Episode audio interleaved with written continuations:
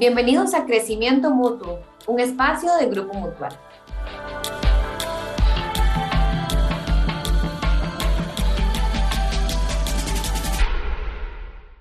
Hola, les saluda Catalina Chávez y hoy vamos a conversar sobre el fraude electrónico.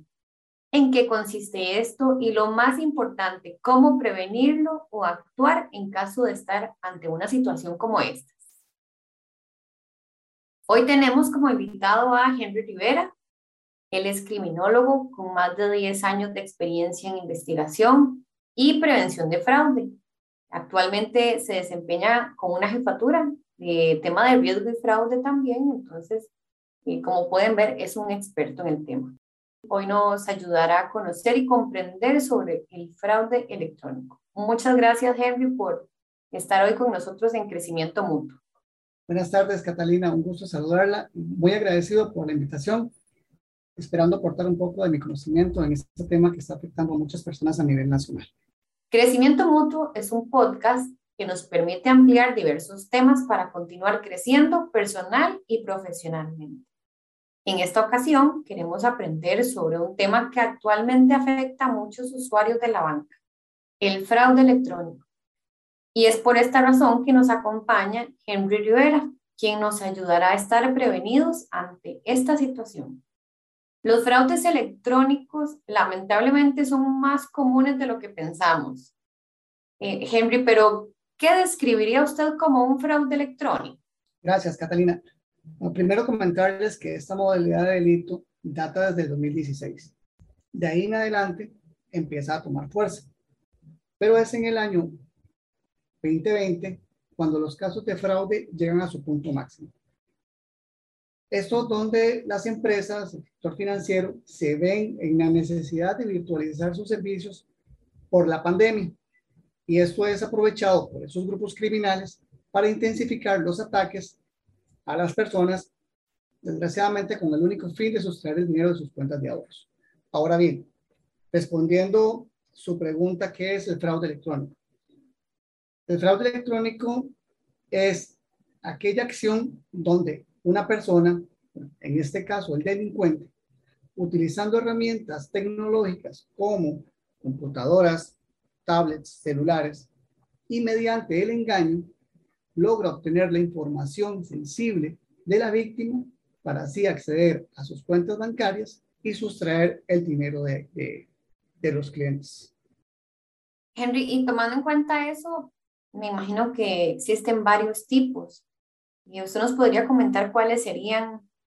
Tengo entendido que se puede presentar en anuncios de diversas páginas web como, como llamarle como la carnada para, para robo de información o incluso eh, uno muy reconocido que es el, el fraude electrónico de hackeo a través del correo.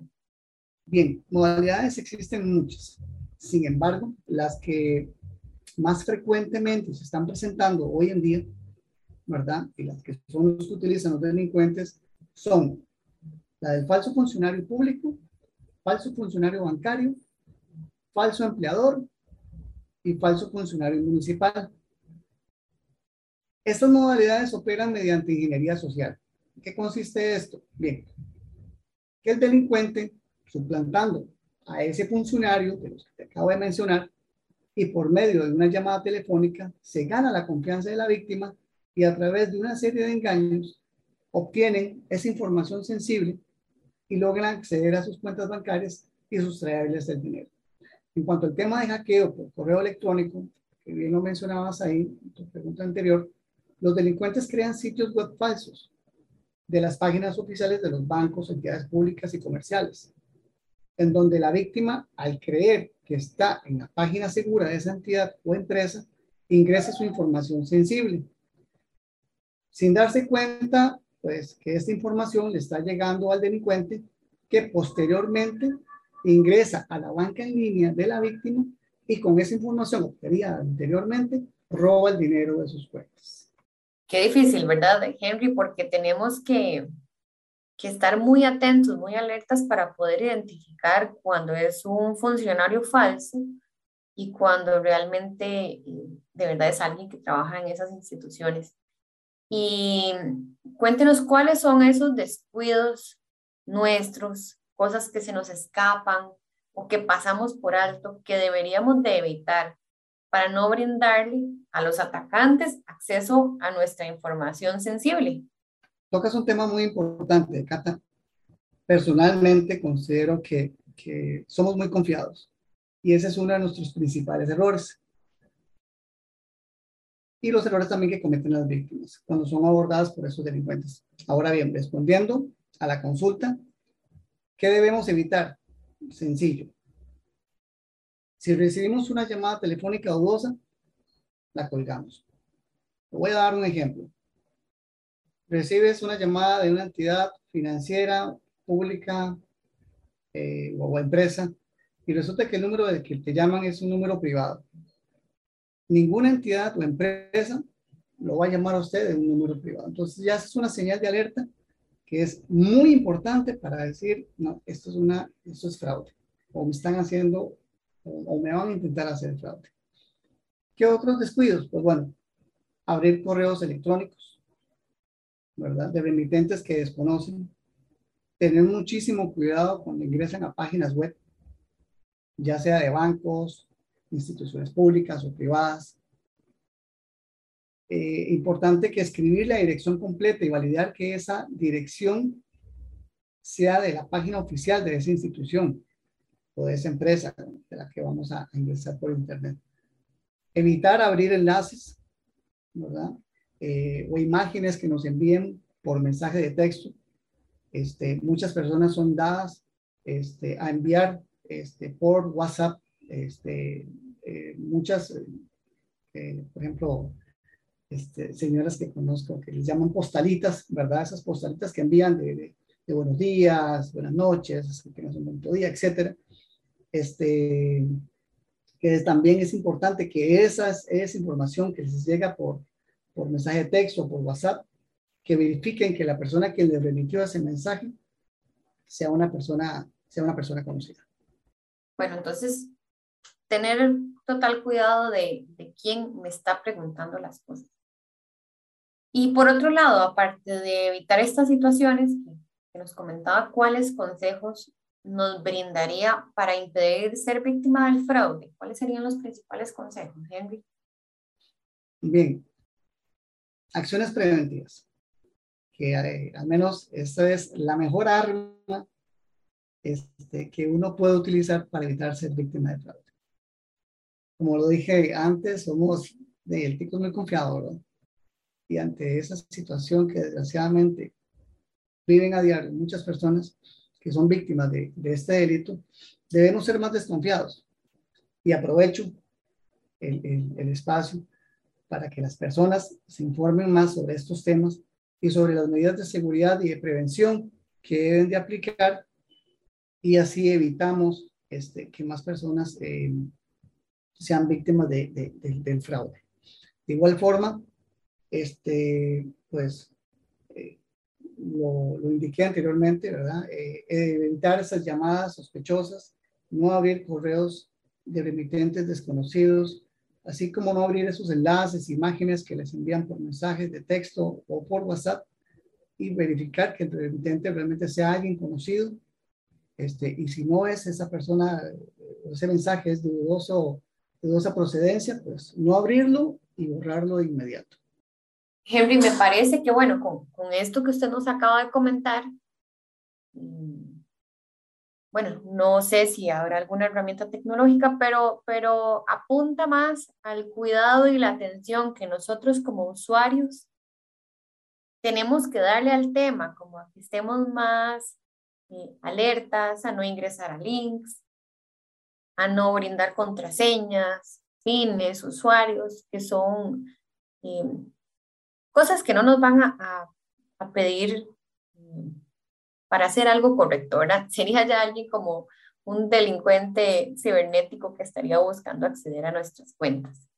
Y mi comentario es correcto, es un tema que, prácticamente la responsabilidad está en, su mayoría en la persona a la que contactan.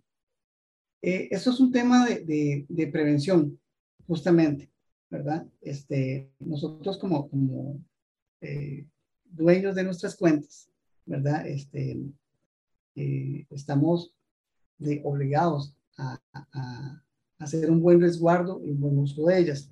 Ahora bien, las entidades financieras, pues obviamente también ponen su parte al este, enviar información este, a los clientes sobre qué no debe de hacer, ¿verdad? Para evitar ser víctima de fraude. Entonces, este, está en nosotros, los clientes, ¿verdad? Este, ser preventivos. Aplicar la prevención en este caso es vital. Y si pues recibe eh, llamadas, correos, mensajes de texto, mensajes por WhatsApp sospechosos, no los abran, no reciban llamadas, no abran links, este, porque esa es la forma más segura para evitar ser víctimas de fraude. Muchísimas gracias por, por estos detalles. Y ahora sí, para ir cerrando el espacio eh, de aprendizaje que ha sido de verdad muy valioso, tenemos una pregunta importantísima que todos nuestros oyentes se la deben estar haciendo. Si descubro en este momento que estoy siendo víctima de fraude o recibí una llamada, un correo dudoso, ¿cuáles son los pasos que debo seguir o cómo debo actuar? Bien, en caso de que nos encontremos en una situación de fraude electrónico, lo primero que debemos hacer es reportar de inmediato a la institución financiera. Entre más pronto reporte el incidente, las entidades financieras activarán sus protocolos internos de atención y así puedes evitar un daño mayor. Con respecto a lo que me indicaba, este, de igual forma, las mismas recomendaciones de antes. No abrir este, enlaces, no recibir llamadas sospechosas y aún sobre todo si son de entidades financieras que te están ofreciendo un servicio o te están reportando alguna situación de fraude, colgarla. Si puede, pues visite la, la agencia más cercana o llame directamente a su, a su banco. Eh, no abra este, mensajes de texto o de WhatsApp de, de dudosa procedencia y finalmente, que también es algo muy importante, eh, eh, presentar la denuncia ante el organismo de investigación judicial. Bueno, me parece que ha sido de verdad un espacio muy importante eh, para recordar cómo cuidar nosotros mismos nuestra información, nuestro dinero y no caer en, las manos de, esas personas inescrupulosas que lo que están buscando es quitarnos nuestros, nuestros recursos económicos. Entonces, a tener más cuidado, a abrir nuestros ojos, nuestros oídos y a intentar detectar esas personas que pueden ser falsas y, y nos quieren hacer un mal. Henry, estamos realmente muy agradecidos por su participación en este espacio donde sabemos que nuestros oyentes van a poder poner en práctica estos consejos que nos dio estar mucho más alertas ante cualquier sospecha de fraude electrónico. Eh, agradecerle, Catalina, eh, la invitación y el espacio. Espero que la, la información que les he brindado eh, hoy le haya sido de, de, mucha utilidad este, para los oyentes. importante también este, que apliquemos la prevención, que eso es, este, eso es una herramienta importante Este, ser maliciosos, eh, cuidar, cuidarnos, este, eh, y así evitar que, que, los delincuentes puedan acceder eh, a nuestros recursos que, realmente hoy en día pues cuesta ganarse, cuesta ganarse dinero. Reitero las gracias y, y estamos a la orden. Gracias a todos por escucharnos en un podcast más de crecimiento mutuo.